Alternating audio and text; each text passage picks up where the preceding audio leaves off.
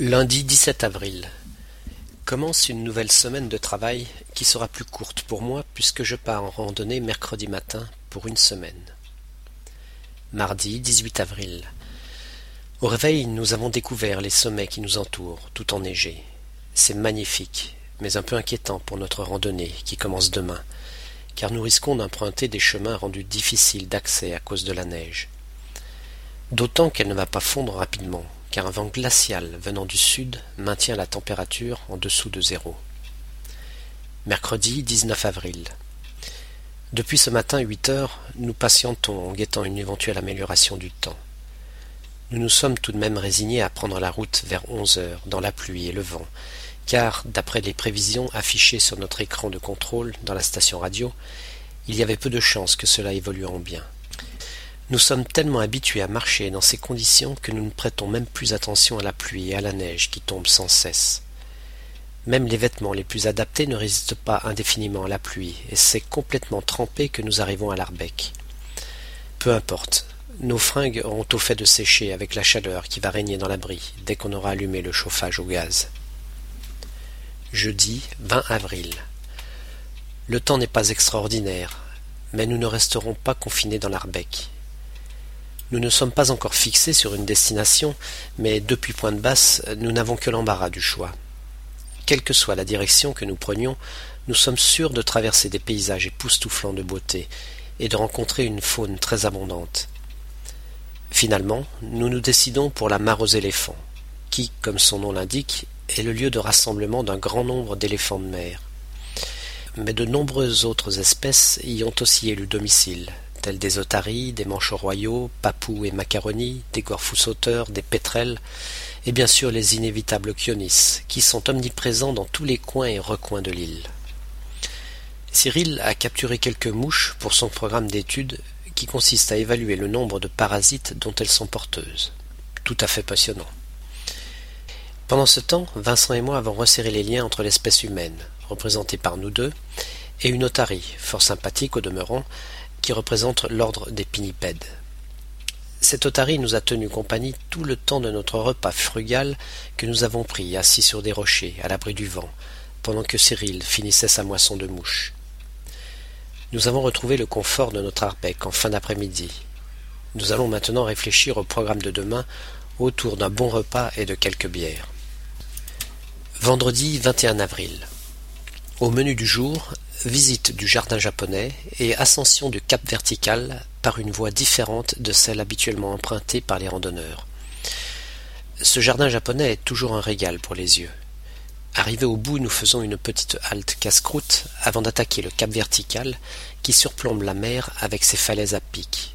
Il porte décidément bien son nom. Juste avant de démarrer, nous assistons à un épisode un peu cruel, mais si courant dans cette nature sauvage.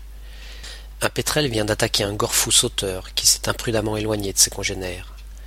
Le combat est inégal, tant la masse et la force du pétrel sont démesurées par rapport au frêle gorfou, et ce dernier ne peut espérer s'en sortir que par la fuite.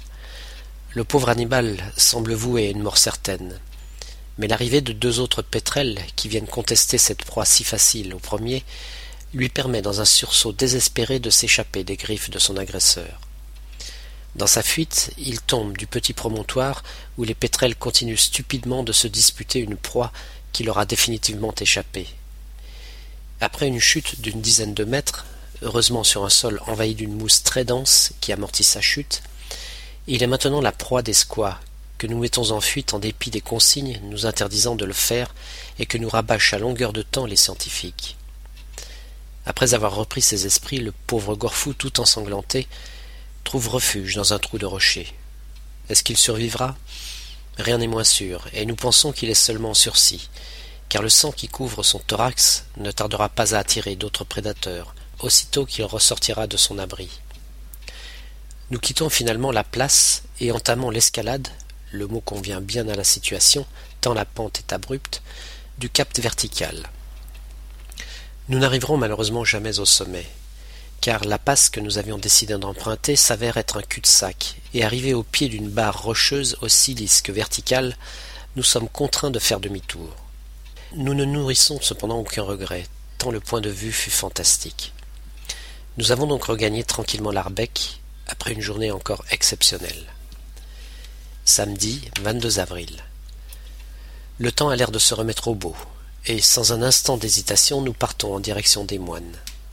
Les moines, c'est soit le paradis, soit l'enfer. Tout dépend des conditions météo. Ce samedi, nous avons droit au paradis. Le ciel est d'une limpidité rarement vue ici. Nous sommes plutôt sur la côte ouest de l'île et donc plus souvent soumis aux intempéries que le flanc est. Et même si la température reste fraîche, la balade est un régal pour les yeux. Une fois au fond de la vallée, nous progressons lentement en direction de la plage à la recherche de la colonie d'Otari qui s'assemblent tous les ans à cet endroit pour mettre bas leurs petits. Au détour d'un éboulis de roches, nous tombons sur des centaines d'individus qui se prélassent au soleil. À l'abri du vent, la température est très largement positive, dont une majorité de jeunes. Nous marchons maintenant au milieu des petits, très précautionneusement, pour ne pas les effrayer. Ils n'ont encore jamais vu de prédateur, et encore moins le pire d'entre eux, l'homme, et ils continuent à jouer innocemment, en nous ignorant totalement. Il règne une forte odeur d'urine, mais au bout d'un certain temps nous n'y prêtons plus attention, et nous poussons un peu plus loin jusqu'aux confins de la plage, où quelques éléphants de mer pataugent dans leurs propres excréments en poussant des grognements de plaisir. À contre-cœur, nous regagnons les hauteurs où nous allons planter la tente pendant qu'il fait encore jour. Au moment où le soleil commence à être englouti par l'océan, nous sommes confortablement installés et dégustons notre gamelle de raviolis, arrosée d'un bon petit vin rosé, aigre à souhait. À l'horizon, de gros nuages noirs se dessinent, annonciateurs d'un changement probable de temps dans les heures qui viennent. Nous aurons tout le temps demain de nous inquiéter de la météo, et pour l'heure, il est temps de se coucher pour récupérer nos forces avant la journée de demain.